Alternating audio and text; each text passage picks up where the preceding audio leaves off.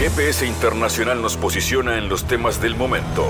Fabián Cardoso informa y analiza la realidad latinoamericana y de integración regional en una producción de Sputnik. Un nuevo programa de GPS Internacional con los temas más importantes de la región. Sin duda, como iniciábamos la semana en vivo desde San Pablo en esta producción de Sputnik y ahora ya desde Montevideo a través de M24 en 97.9 FM en 102.5 y en mundo.sputniknews.com. Estamos con Brasil en la agenda central. Finalmente Bolsonaro sin mencionar y sin reconocer formalmente el resultado ha iniciado la transición entre un gobierno y otro entre Bolsonaro y Lula, a pesar de que se están dando algunas protestas eh, en varias zonas de Brasil, muy especialmente en San Pablo, cerca del aeropuerto de Guarulhos. Vamos a viajar nuevamente hacia Brasil. Allí está el docente e investigador eh, Fabio Borges para analizar la importancia de esta victoria de Lula para el país y la región. Hablar del bloqueo de rutas por parte de votantes bolsonaristas, cómo se espera que sea la transición y cómo se imagina el Brasil que asumirá Lula a partir del primero de enero. Estos son algunos de los temas que hablaremos con Fabio Borges y también con Javier Calderón. Queremos hablar de la relación de dos países que eh, tienen eh, cercanía y que además tienen además una identidad que es eh, un giro ideológico hacia el progresismo, hacia la izquierda en estos últimos meses. Hablamos de Colombia, eh, porque el presidente colombiano Gustavo Petro ha asegurado que el primer y más importante trabajo que tendrá que hacer con Lula será la protección de la selva amazónica y enumeró además otros puntos de la agenda bilateral. ¿Qué pasará también con la integración regional? El papel de la CELAC, donde Colombia y Brasil seguramente jueguen un papel clave, además del restablecimiento de la UNASUR. Con Javier Calderón estaremos hablando estos temas y como siempre el espacio para la cultura y en este caso para la música uruguaya emergente estará en otro programa de GPS Internacional que comienza con contenidos diversos de esta manera. En GPS Internacional localizamos las noticias de América Latina.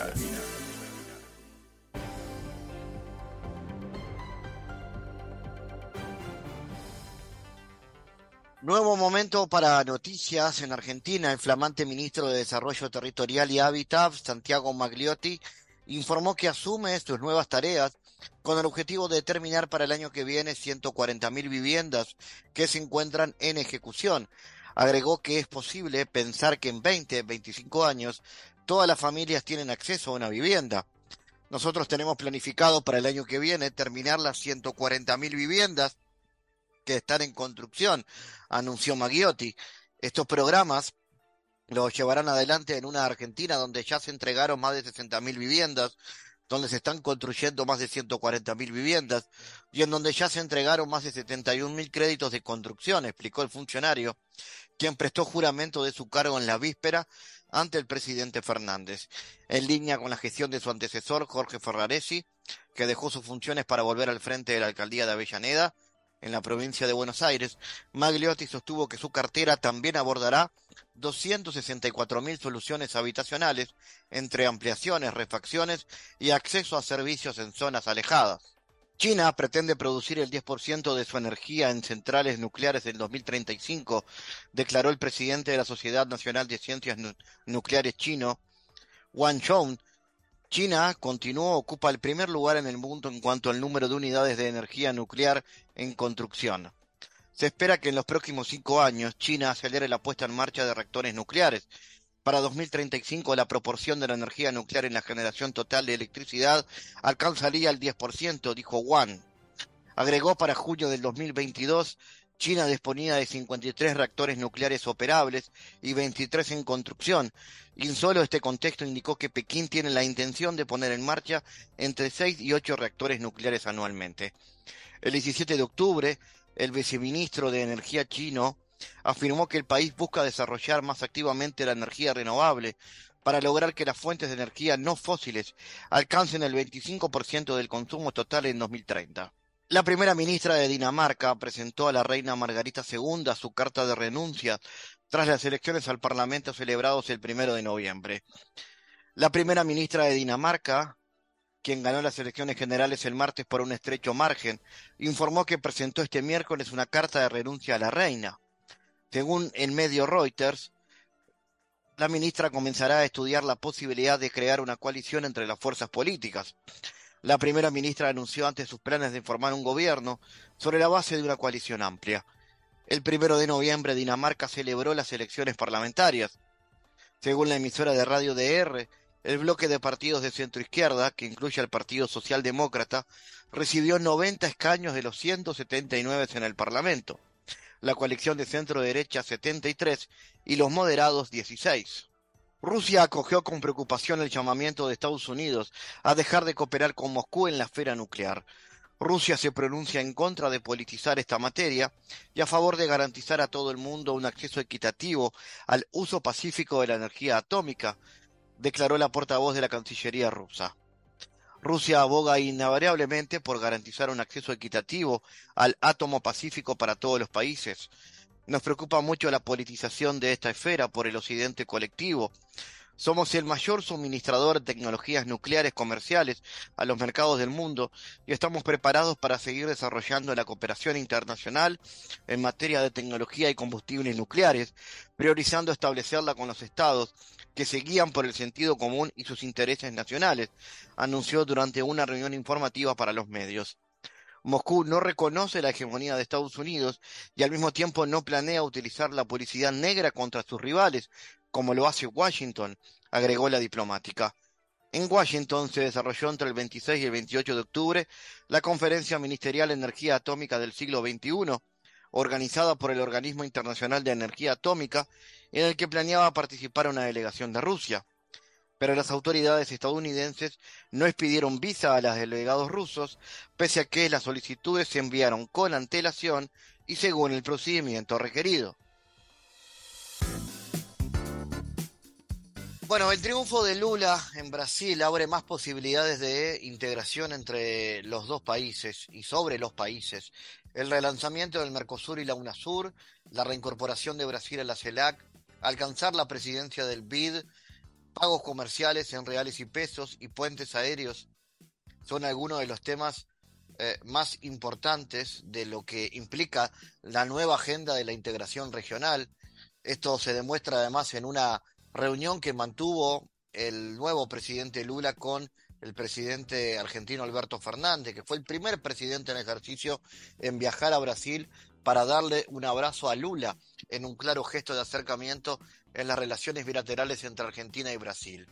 Fernández y el actual presidente Bolsonaro mantuvieron durante más de tres años la instancia de reunirse en forma bilateral, por lo que la visita del argentino San Pablo en la jornada siguiente al triunfo de Lula es un claro ejemplo del acercamiento de posiciones y desafíos entre ambas naciones.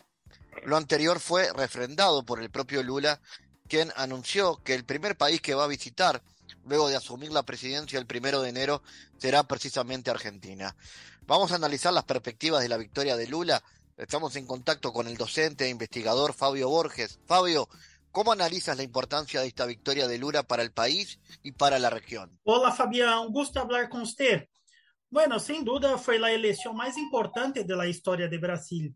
em um momento dramático, vindo de quatro anos de tragédia social, tragédia econômica, tragédia ambiental, de um manejo totalmente não profissional da gestão, la no clara divisão entre os interesses públicos e privados de Bolsonaro, que utilizou largamente a máquina pública, incluso para tentar reeleger Entonces ahora digamos que es un primer paso para regresar a una normalidad institucional.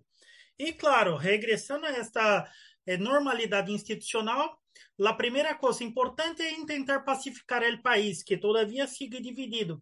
Pero Lula tiene esta característica que no hay como negar, es un súper bueno negociador. Entonces, a pesar de creer que en los próximos meses passaremos ainda por alguma turbulência, eu creio que Lula terá a capacidade de diminuir as tensões internas. E claramente, em nível externo, regressaremos a uma série de tradições da política externa brasileira, que não seria apenas do período de Lula com Celso Amorim, em um período de auge da integração latino-americana e caribenha, pero de la tradição do Brasil de ser um mediador de conflitos em la região, de ser um líder em la, em la tendência eh, em, em el intento de profundizar a cooperação regional e alguns de, desses casos são bastante evidentes, como o Mercosul, como a criação da UNASUR, como a profundização da CELAC. Então, em este sentido, eu creio que o contexto de agora, quando Lula vai assumir, é muito distinto de 2003, em el primeiro período onde ha assumido, e realmente aí havia um boom das commodities, muito mais recursos, em este momento é um período de crise internacional por o conflito em Ucrânia, por el pós-pandemia. Então é mais complicado para o Brasil ser o mesmo que isso em 2003 até 2010. Pero por outro lado, há um grande aprendizagem de todo este período, lo que funcionou na integração e lo que não funcionou na integração. Então, creio que este aprendizagem e essa experiência de Lula, do Brasil, liderando esses processos, vão profundizar processos como o Mercosul, que já passava por um processo de, eh, digamos assim, de apertura, que não seria apenas um processo de integração econômica, pero iba a, a, a elementos de integração cultural, de integração social, de participação cidadana, de integração política.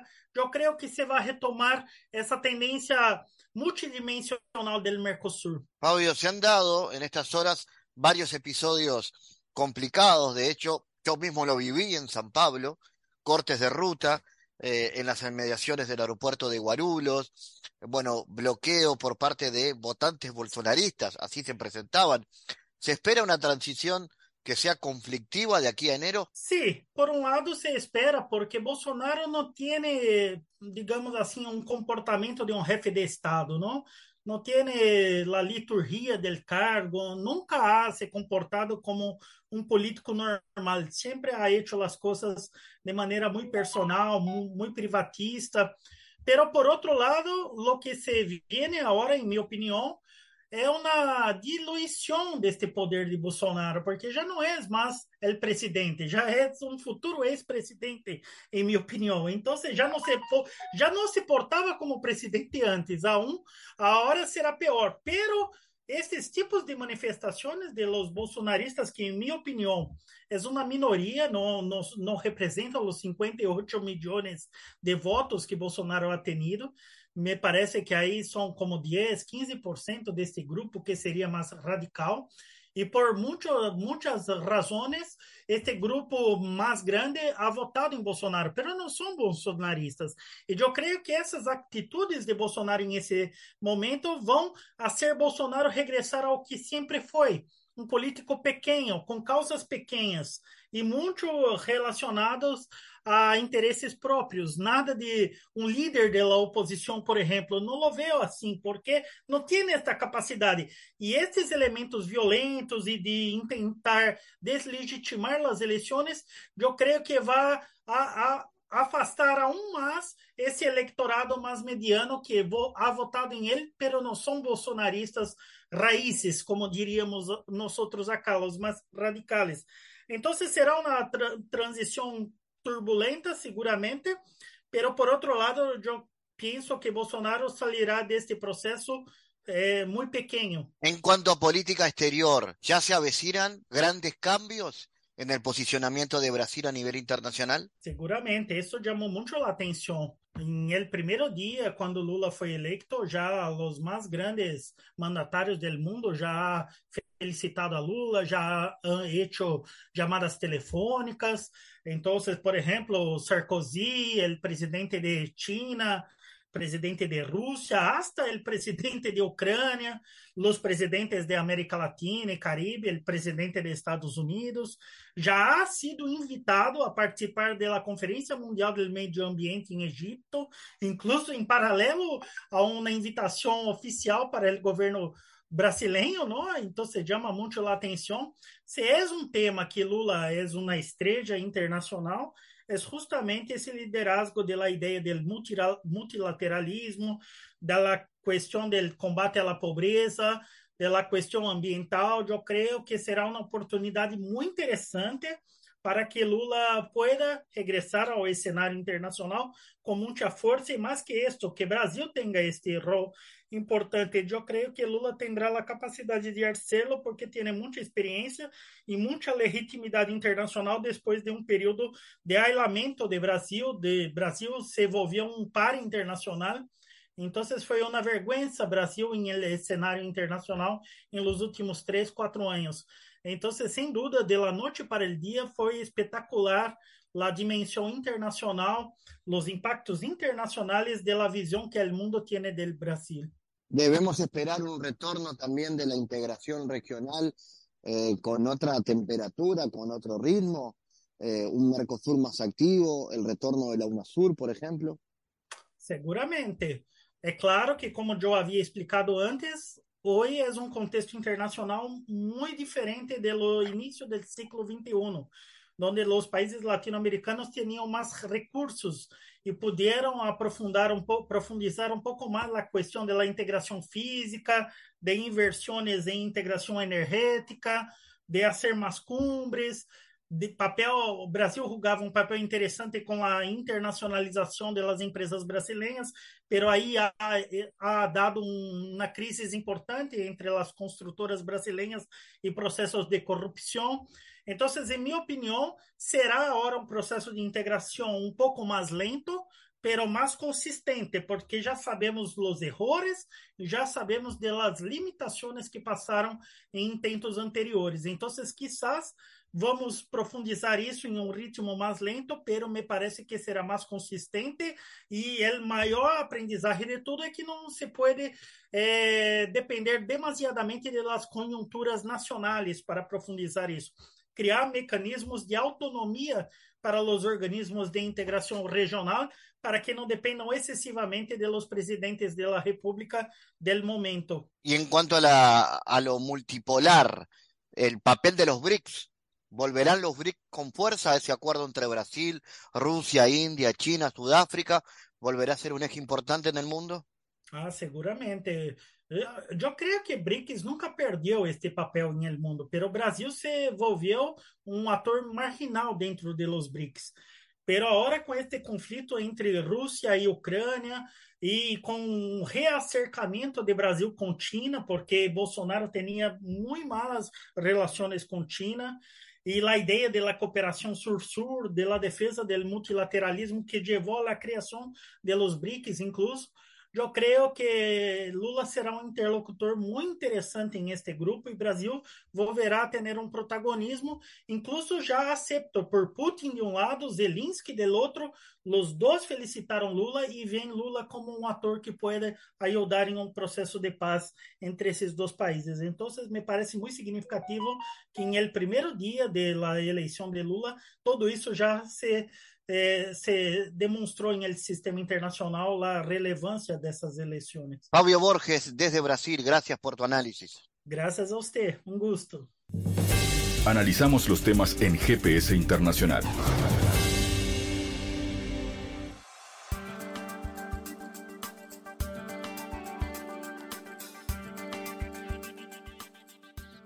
Siguiendo con Brasil, eh, veamos las reacciones que se han dado a nivel de la región.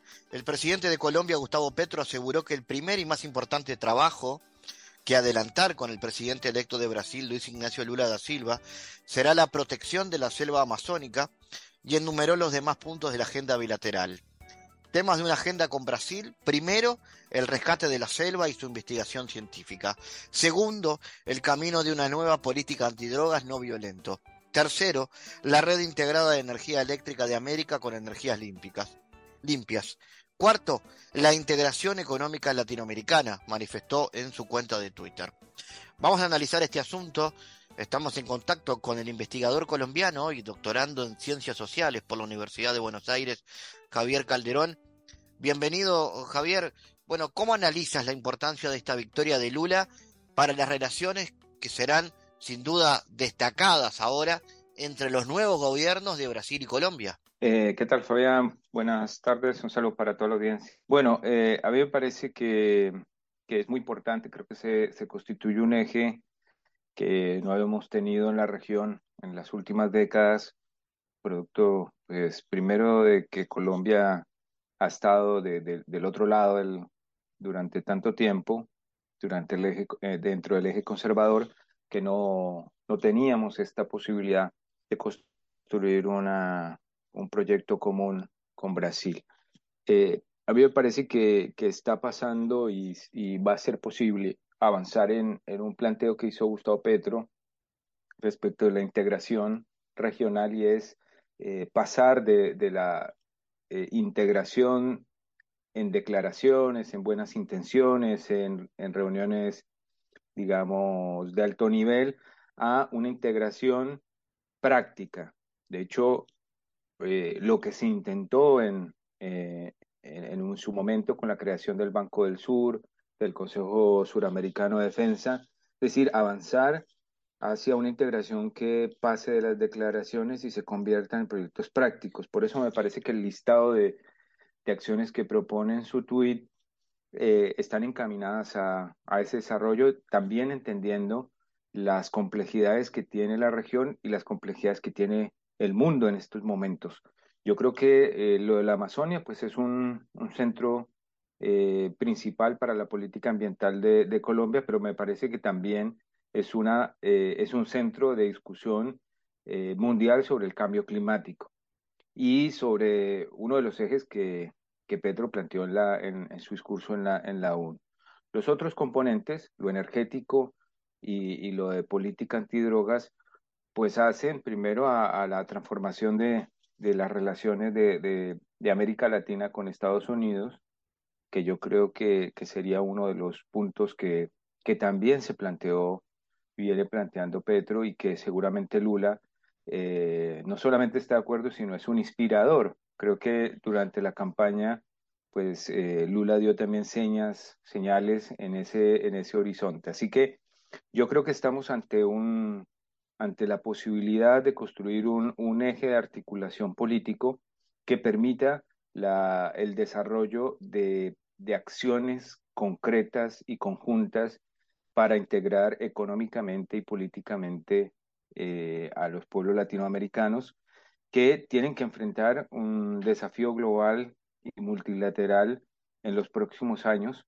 independientemente de los gobiernos que estén, pero por supuesto, eh, en, en, el camino también de, eh, consolidar el proyecto progresista de la región. Me parece que se está jugando eh, en estos momentos no un, un escenario,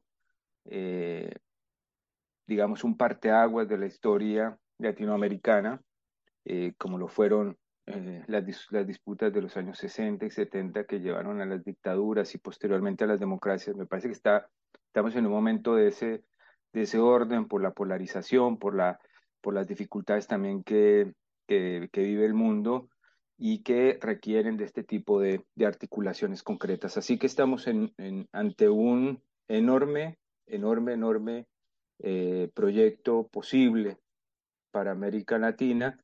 Eh, esperemos que se pueda concretar, esperemos que eh, las disputas locales, tanto en Colombia como en Brasil, no, no distraigan a los mandatarios de estos planteamientos estratégicos, geoestratégicos de la región. Javier, la nueva coyuntura política para ambos países va a plantear el reforzamiento de la cooperación bilateral en áreas claves, como lo advirtió Petro. Eh, ¿Cómo crees que esto va a incidir en esta defensa del Amazonas y la conformación de una política de seguridad no violenta, que es otro de los más grandes desafíos que tiene sobre todo Colombia? Sí, a mí me parece que, que hoy el gran, el gran debate del Amazonas es parar la deforestación. Eh, eh, y en ese camino una deforestación que, que ha sido aplaudida por el gobierno eh, brasilero de, de, Bolsonaro, no solamente aplaudida, sino motivada, por eso eh, la reacción de los sectores sojeros y de los sectores eh, ganaderos que estaban eh, cada día comiendo hectáreas de tierra de la Amazonia para sus proyectos agro, agroeconómicos. Y del lado colombiano también Duque jugó un papel muy a su estilo, mm, digamos, de, disputando en contra de los deforestadores de la Amazonia, pero, pero sin desarrollar ninguna acción concreta para defender la Amazonia. Así que me parece que ese es el primer punto. Ahora, ese, ese, ese asunto significa eh, confrontar a esos sectores que día a día talan eh, cientos y miles de hectáreas de, bosque de, y, de, y de, selva amazónica. Son grandes mafias que están detrás de, insisto, de tomar tierras, pero también de sacar eh, minerales valiosos que están en, ese, en, ese valioso territorio para el ambiente mundial y, eh, y que son mafias con poder económico, con, son mafias violentas y eso implica tomar acciones eh, de, seguridad. Ahora, de una seguridad que implica eh, trabajar con las comunidades eh, originarias en esas zonas, como, como es conocido, pues viven todavía comunidades originarias y hay que trabajar con ellas para preservar la, la, Amazonia, también ayudar, contribuir para que salgan mejor en sus indicadores de, de vida y de dignidad en esa zona se vive con mucha pobreza, con muchas dificultades y también se convierte en un campo pues expedito para estas mafias, ¿no? Son zonas de nadie, entonces ahí hay que desarrollar eh, un componente tecnológico para, defender la Amazonia que pueda eh, saber en tiempo real a través de satélites, radares, etcétera, lo que está ocurriendo allí y proceder a defender la, la Amazonia. Es un asunto que cuesta dinero que cuesta eh, a los estados bastante movilización de recursos. Y por eso me parece que hay un, un, asunto de cooperación también en la disputa de Colombia y Brasil respecto del impuesto global al, contra el cambio climático y por la defensa de la Amazonía. Yo creo que ahí hay un tema de, respecto de la deuda externa que se está jugando y que, que tienen que pagar los países que más eh, consumen eh, CO2 en el mundo, que más, que más eh, emiten, perdón, CO2 en el mundo y que, y que son responsables, digamos, los primeros responsables del calentamiento global. Yo creo que hay un tema profundo que también mm, se mezcla con las relaciones con los Estados Unidos y la, y la lucha antidrogas, porque parte de, de, de, lo que está ocurriendo en la Amazonia tiene que ver con eh, el narcotráfico. Allí hay esas mafias que están deforestando, esas mafias que están allí eh, cultivando a la sombra de, esto del gobierno brasileño especialmente. Muchos de ellos están comprometidas con, con el tráfico de estupefacientes y eso implica también eh, acabar no con la producción de coca solamente, sino acabar con el andamiaje de la economía transnacional del tráfico de drogas, que es realmente pues el problema, que es un problema eh, no solo de Brasil o de Colombia o de Perú o de Bolivia, sino es un, problema global, donde Estados Unidos pues eh, tiene una, una buena responsabilidad por ser uno de los países que más eh, demanda del, del producto de, de, la coca, ¿no? Entonces, yo creo que, que son temas que, que requieren un debate profundo. Eh, Colombia está proponiendo una conferencia internacional sobre drogas para cambiar, para construir un consenso internacional que modifique eh, el planteamiento de la lucha contra las drogas que tiene Estados Unidos y en eso Brasil, por su liderazgo no solamente regional, sino mundial, pues es fundamental. Yo creo que eh, estábamos esperando que Brasil girara de vuelta hacia la democracia y el progresismo para poder eh, tener un encaminar de forma certera esa posibilidad. Eh, me parece que también se, se encarrila o se vuelve a encarrilar un tema eh, poco discutido en América Latina, pero que a mi modo de ver es fundamental, que tiene que ver con la ingeniería latinoamericana. una de las, de las grandes derrotas que, que propinó la ola conservadora con el golpe parlamentario eh, sobre Dilma Rousseff, o sea, desde 2016, pero un poco antes, por las, eh, sobre todo con el tema Odebrecht, fue la ingeniería y el papel de la industria latinoamericana en el desarrollo de la infraestructura.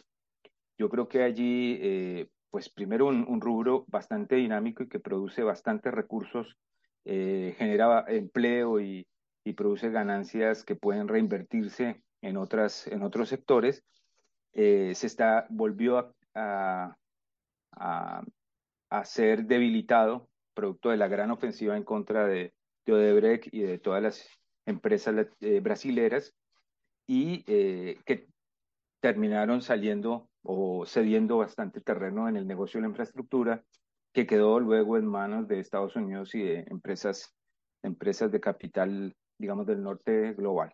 Entonces allí aparece de vuelta un asunto de, de, cooperación y de posibilidades para, para crecer en, en, Colombia. Colombia es un país con, muy, con una infraestructura muy precaria en términos de, autopistas, de puentes, de transporte y yo creo que eh, una cooperación eficaz con Brasil y a través de Brasil con los BRICS podría ser potente para, para Colombia, además del asunto de la energía, ¿no?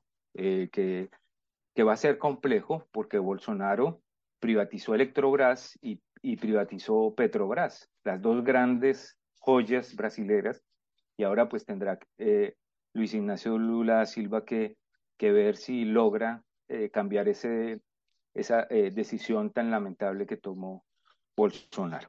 Tomando en cuenta, Javier, que eh, se están dando en este momento, así lo muestra la foto de la región, por primera vez en la historia, las cinco economías más importantes de América Latina serán gobernadas por gobiernos progresistas. ¿Cómo crees que va a impactar esto en la renovación de los procesos de, integración regional? ¿Se puede fortalecer también la CELAC en la defensa de los intereses regionales en un mundo turbulento como el de hoy? Sí, a mí me parece que, bueno, como ya lo venimos diciendo, eh, el eje Colombia-Brasil eh, va a, a, entrar a fortalecer ese proceso, el de la comunidad latinoamericana, de estados latinoamericanos y caribeños, porque, eh, pues sin ellos, porque recuerda que que el proceso de reactivación iniciado por Argentina y México desde el 2020, desde el 2019, 20, ellos eh, se habían opuesto. Brasil ni, ni Colombia de Duque eh, participaron de las reuniones de presidentes ni de cancilleres que se habían eh, promovido. En la última reunión de cancilleres, que fue la semana pasada en Buenos Aires, se, ya participó el canciller colombiano y dijo, Colombia está de vuelta acá, Colombia está de vuelta a América Latina, Colombia está dispuesta a contribuir al desarrollo de este proceso, pero faltaba Brasil.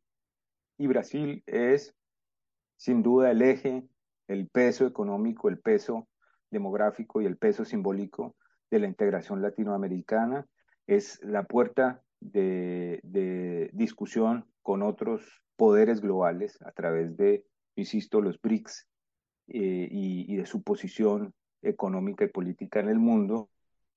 Y eso hace la con Brasil comprometida a fondo en la integración podrá desarrollar su programa, que básicamente, eh, como lo planteó eh, la presidencia pro tempore argentina la semana pasada, pasa por construir una, una serie de medidas que contribuyan a detener la, o, al menos a, a, paliar un poco los efectos de la recesión económica mundial, los efectos del aumento de las tasas de interés en los Estados Unidos que vienen afectando las monedas latinoamericanas y por supuesto jugar de otra manera en términos de la exportación y de, y de las economías eh, en, en, el mundo.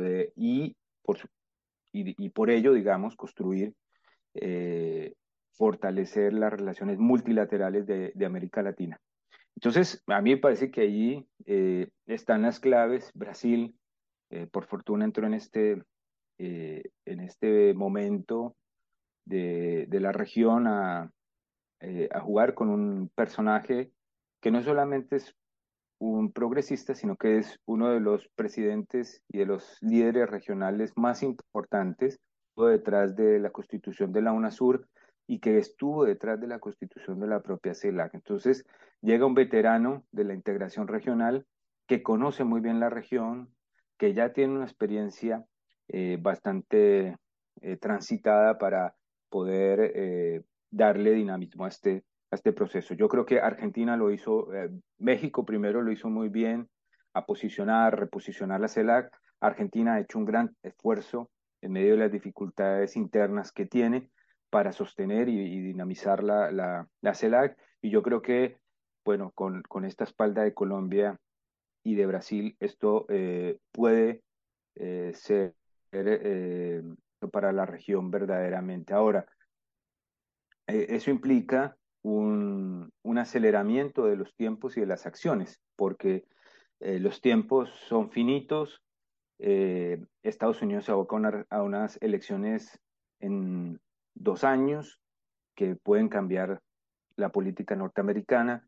El mundo está en una situación de crisis producto de la, de la guerra en el Donbass y, eh, y por otras tensiones de la guerra comercial de Estados Unidos con China, etc. Entonces, eh, no hay mucho tiempo para dejar acomodar a Lula en plan alto y que eh, Petro también se, se, termine de, sentar bien en la Casa Nariño. Es necesario avanzar rápidamente en, estos ejes que ya mencionamos y que son fundamentales para, para la región. Yo voy a sumar uno más y es el de eh, enfrentar de forma común los conatos de, digamos, desestabilizadores y antidemocráticos que estamos viviendo lo que está ocurriendo en las calles de Brasil en estos momentos, pues nos indican que, que no es una fantasía ni es una teoría conspirativa, que hay sectores eh, latinoamericanos que vienen creciendo y que vienen eh, apelando a un discurso dictatorial y antidemocrático que nos rememora otros pasajes eh, pues bastante oscuros y funestos para la región.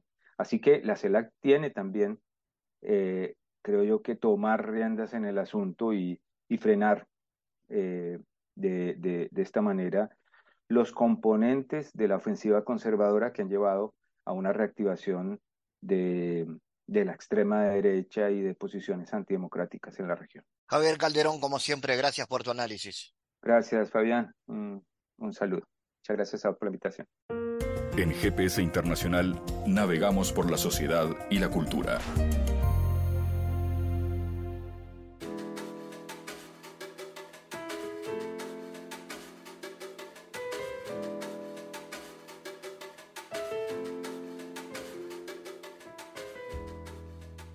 Vuelve a su Montevideo natal el extraordinario bajista y compositor uruguayo Daniel Massa.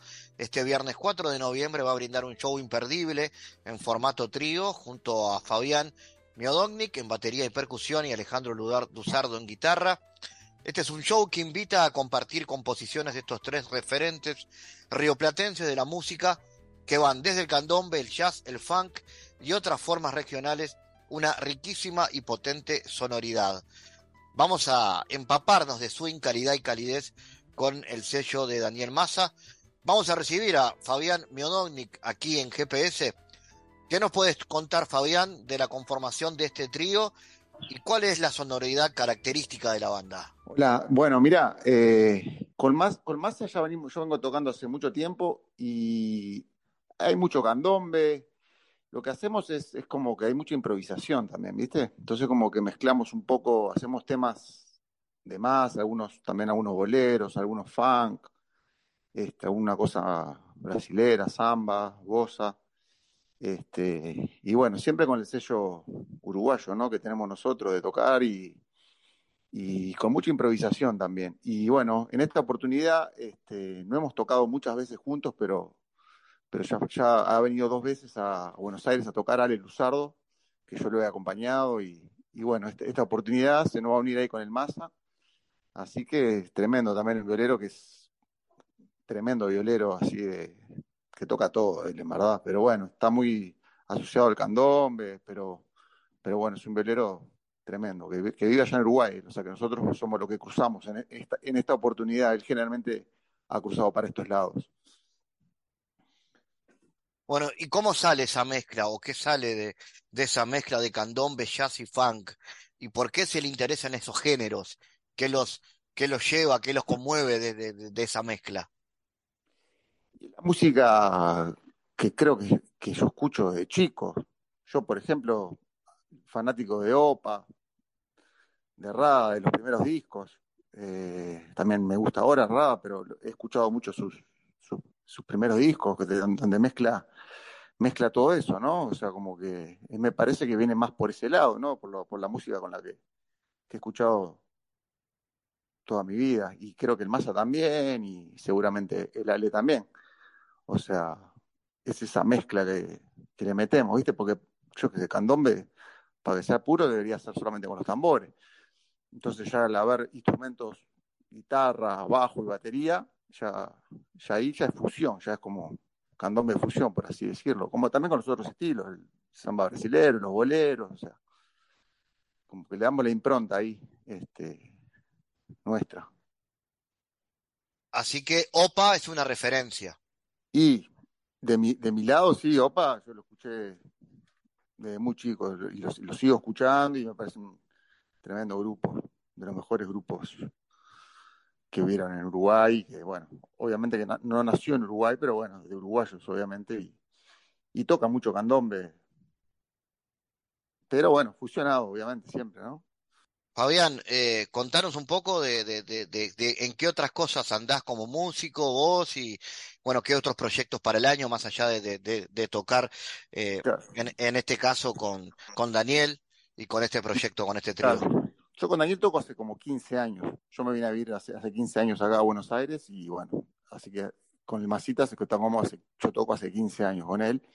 También proyectos actuales así, eh, también tocamos con, el trío oriental, con el Hugo Matoruso, que bueno, este, ya hemos sacado un disco con él. También con Pasajero Luminoso, otro grupo que yo tengo acá de, con argentinos. Este, ya tenemos, sí, ya tenemos cuatro, cuatro discos, este, y venimos trabajando hace como 10 años con ese grupo. Este, y después eh, muchos laburos, muchos trabajos así con, también, también con otros uruguayos nos juntamos acá, un grupo nuevo que se llama Triple Frontera porque es brasilero, uruguayo y argentino. Siempre me gusta, siempre está el candombe, obviamente, y bueno, mezclar así con otros estilos, uno, uno aprende. También con el folclore de acá, Argentina, que es, también es muy rico y hay mucho para aprender también, ¿no? Este, pero bueno, es variada la cosa, ¿no? Como que me, me gusta, y también la música brasileña también me gusta mucho. Es un género ahí que me, que me copa tocar y toco también con muchos cantantes del género. Entonces, Fabián, recordemos de este show del viernes 4, ¿cómo va a ser? ¿Y dónde? Viernes 4, 21.30 en la sala Camacuá. Esto va a ser, eh, bueno, esto creo los, los tickets los pueden adquirir por eh, Red Tickets.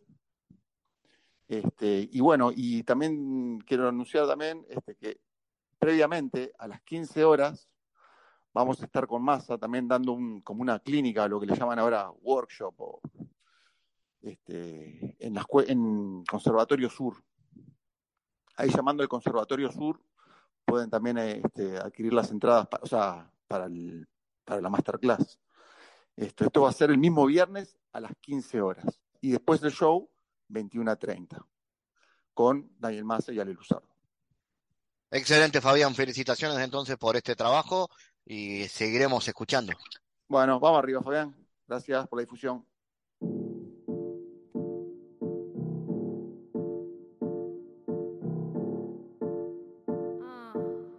Nos vemos, nos vemos y digo no, no vamos a hacerlo de nuevo y no, no voy a entrar en su juego y no, mastico veneno. Nos vemos, nos vemos y digo no no vamos a hacerlo de nuevo y no, no voy a entrar en su juego y no, yo no mastico veneno. Nos vemos, nos vemos. Que le de cuando yo andaba mal, quiere que le muestre toditas mis cicatrices. Está confundida, quiere quedarse a dormir. Ah, ¿qué es lo que dice?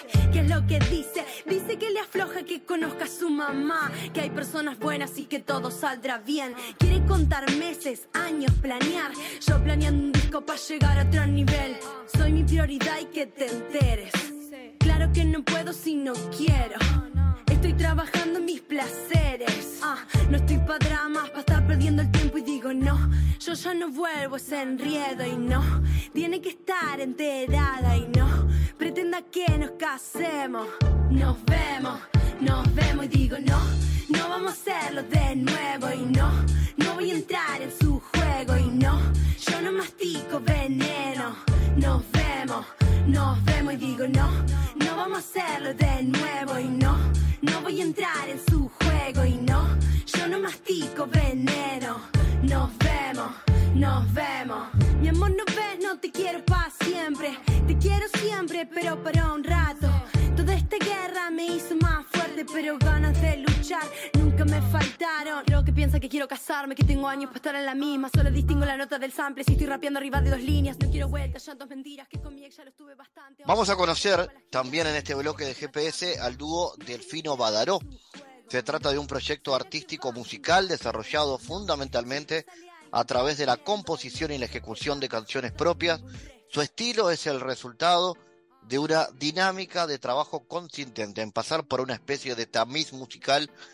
un sinfín de vivencias, de anhelos y de frustraciones que en palabras de sus protagonistas necesitan entender, transformar y resignificar. Vamos a escuchar a los protagonistas, ¿no? Las tenemos por ahí a Juliana Delfino, que junto a Felipe Badaró son parte de este dúo, son este dúo Delfino Badaró, que este 3 de noviembre, este jueves mismo, está tocando a las 10 de la noche en el bar Inmigrantes. Contanos, Juliana, dicen que ustedes pasan por un tamiz musical todas estas vivencias.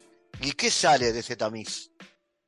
¿Qué sale de ese tamiz? Eh, y también es una combinación de, de lo que yo interpreto, de lo que compone Feli, muchas de las canciones. Él hizo la música y yo hice la letra. Y se complementaron mucho también. Él de repente tenía una idea de lo que quería de esa letra que él no podía hacer o no había querido hacer. Este, y yo por ahí justo tenía una letra que correspondía con esa idea que él tenía. Y se dio de una manera muy natural y todo sale de ahí todo. Y desde el punto de vista musical, ¿cómo se define? ¿Qué tipo de, de sonidos o de géneros, si es que los hay, salen de ahí? Y géneros, eh, es todo muy minimalista, muy este, minimalista, pop, no pop tipo balada, este, porque se podría entender eso, piano y voz, de repente algo más de, la balada, pero tampoco es como experimental, minimalista. Eh, sí, también tiene momentos sinfónicos, eh, pero más que nada la raíz es esa, el, el, lo minimalista, lo natural de la voz y del piano, tampoco hay mucha cosa coral, no hay segundas voces, no hay arreglos este, con, con distintas voces, soy solo yo y, y no mucho más, es bien al desnudo todo. Ya han tenido posibilidades de tocar juntos, ¿no? Sí, sí.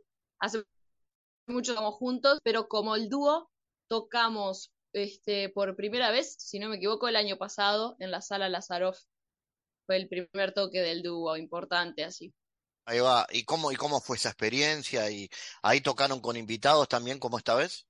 Sí, también como invitados. Fue más, habían más invitados, este, y, y la cosa fue un poco más para algo más banda, este, más distorsión así. Este, y, ta, y fue también como una marca en la trayectoria del dúo que queremos también más adelante para proyectar la presentación del dúo, que es este también el formato que funcionaba con las canciones y que en partido toda, toda la primera vez fue marcado a partir de ahí. Contanos entonces de este show. ¿Cómo va a ser en ese muy lindo lugar que es Inmigrantes? ¿Con qué invitados y con, bueno, y qué vamos a escuchar y ver ahí? Bueno, mañana es mañana, jueves 3, ahí en Inmigrantes, este, como dijiste, a las 22 horas. El invitado este, que va a abrir el show es Miguel Lecu con sus canciones propias. Este, también vamos a compartir este, canciones de él a, como a modo de trío. Este, y él también va a participar en canciones del dúo, va a ser como un intercambio. Este, y también vamos a tener a otros tres músicos invitados, Cecilia Simón, Andrés Pigato y Emiliano Pereira, que también van a estar este, tocando en algunos temas, no en todos, pero, pero sí en, en los más importantes. ¿Y qué proyectos tiene el dúo junto a Felipe a futuro? ¿Tienen más planes, grabar más canciones, seguir tocando? Y seguir tocando seguro, hay que hacer rodar las canciones, los temas, presentar el disco este, proyectado más que nada a principio de, del año que viene. Este, lo, lo próximo, sí, lo más próximo y lo más importante es la presentación del disco, terminar ahora todo lo que es la producción este, y subir varios videos que grabamos este año, que también están ahí en la cocina para, para ser publicados muy pronto. Juliana, te agradezco y vamos a escuchar tu música. Los vamos a dejar con buena música de este dúo Delfino Badoró, que este jueves 3 de noviembre está tocando a las 10 de la noche allí en Inmigrantes Montevideo. Juliana Delfino, Felipe Badoró comienzan a sonar en este GPS luego de haberte escuchado a vos, Juliana, hoy. Gracias por estar. Muchas gracias.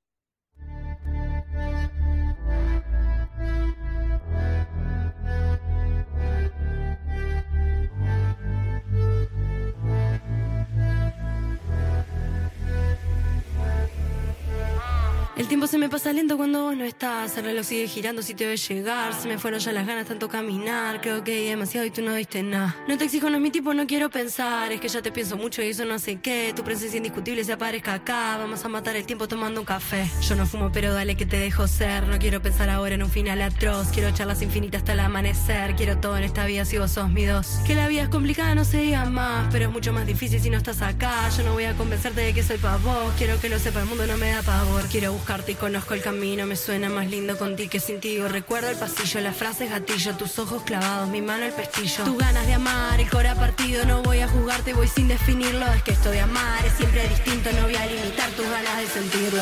Quiero volver a abrazarte de nuevo. La luna espera que seamos los dos. Y que te brillen los ojos y juego. Y que mi risa también sea motor como antes Déjame sentir que existo cuando caminamos juntos, junto al viento que nos envuelve a los dos, que nos sopla a los dos. No quiero jugarte, déjame vamos a curarnos heridas despacio. Yo sé que siempre estoy en el arte, pero te juro que te hago un espacio. Sale a la calle y está tu nombre, escrito en las puertas, en todas las paredes. Me pareció verte, pero era distinto. Jamás confundes a aquellos que quieres. Estamos en la misma, estamos en la misma. Puedo jurarte que estamos en la misma, curando de a poco, desaprendiendo. No quiero que duela, me estoy construyendo. Me falta ese beso, solo pienso en eso y a quien corresponde, corriendo sin norte. Es que hace semanas mi WhatsApp no para, pero en ningún chat se lee tu nombre. Yo ya te busqué, dije lo que siento, te asusté, yo no quiero eso, me queda soltar. Si pasa perfecto, si no voy a mirarte con amor de lejos. Claro que tengo complejos, claro que tengo complejos. No quiero que cambies tu esencia, quiero hacer con vos como no han sido ellos. Quiero volver a abrazarte de nuevo. La luna espera que seamos los dos. Y que te brillen los ojos y juego. Y que mi risa también sea motor como Sentir que existo cuando caminamos juntos, junto al viento que nos envuelve a los dos, que nos sopla a los dos. El mundo en GPS internacional.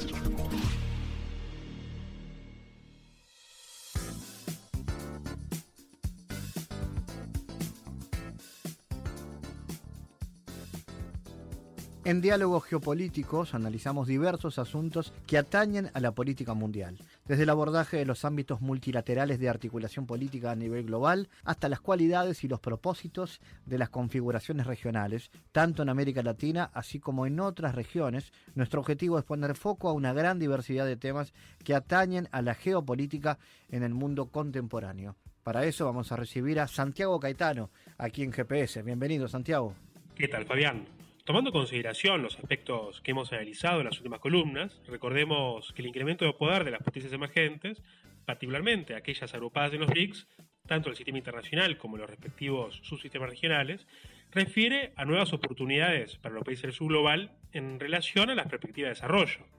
en este marco, la gobernanza global, que según el economista Robert Wade se encuentra en la actualidad más fracturada y turbulenta de lo que ha sido muchas décadas, se ha caracterizado así debido al ingreso relativo de las economías emergentes dentro de las economías con mayor PBI del mundo, lo cual ha asignado a los marcos de gobernanza en un contexto de diversidad de intereses. Y en este sentido, recordemos que tanto esta constatación, así como la debilidad de las potencias del sur en construir posiciones comunes, genera dificultades en la configuración de políticas globales para la resolución de problemas transnacionales. Por su parte, en lo concerniente a la participación de Sudáfrica en el grupo de los BRICS, este país fue aceptado como miembro pleno en la tercera cumbre del grupo realizada en 2011 en China. Y en este marco, quien fuera por entonces el presidente del país africano, Jacob Zuma, advirtió este hecho como una victoria diplomática del país luego de haber insistido en su ingreso, alegando que si bien el resto de las potencias lideraban el proceso de recuperación económica tras la crisis financiera global de 2008, Sudáfrica aportaba atributos que complementaban el mecanismo del grupo, refiriéndose al sistema de valores concernientes a una política exterior independiente en términos de paz y seguridad internacional. Gracias Santiago por tu aporte a GPS Internacional. Gracias Fabián, hasta la próxima. Les recordamos las formas de seguirnos a través de nuestras redes sociales. Somos arroba GPS Inter en Twitter. Estamos también en la red Facebook GPS Internacional y a través de una lista de difusión a través de la red Telegram, donde habitualmente compartimos los contenidos de cada uno de los programas de GPS Internacional, esta producción de Sputnik que se emite en M24 en Uruguay, en las radios públicas de Bolivia, en Radio del Plata en Argentina y a través de nuestra página mundo.sputniknews.com.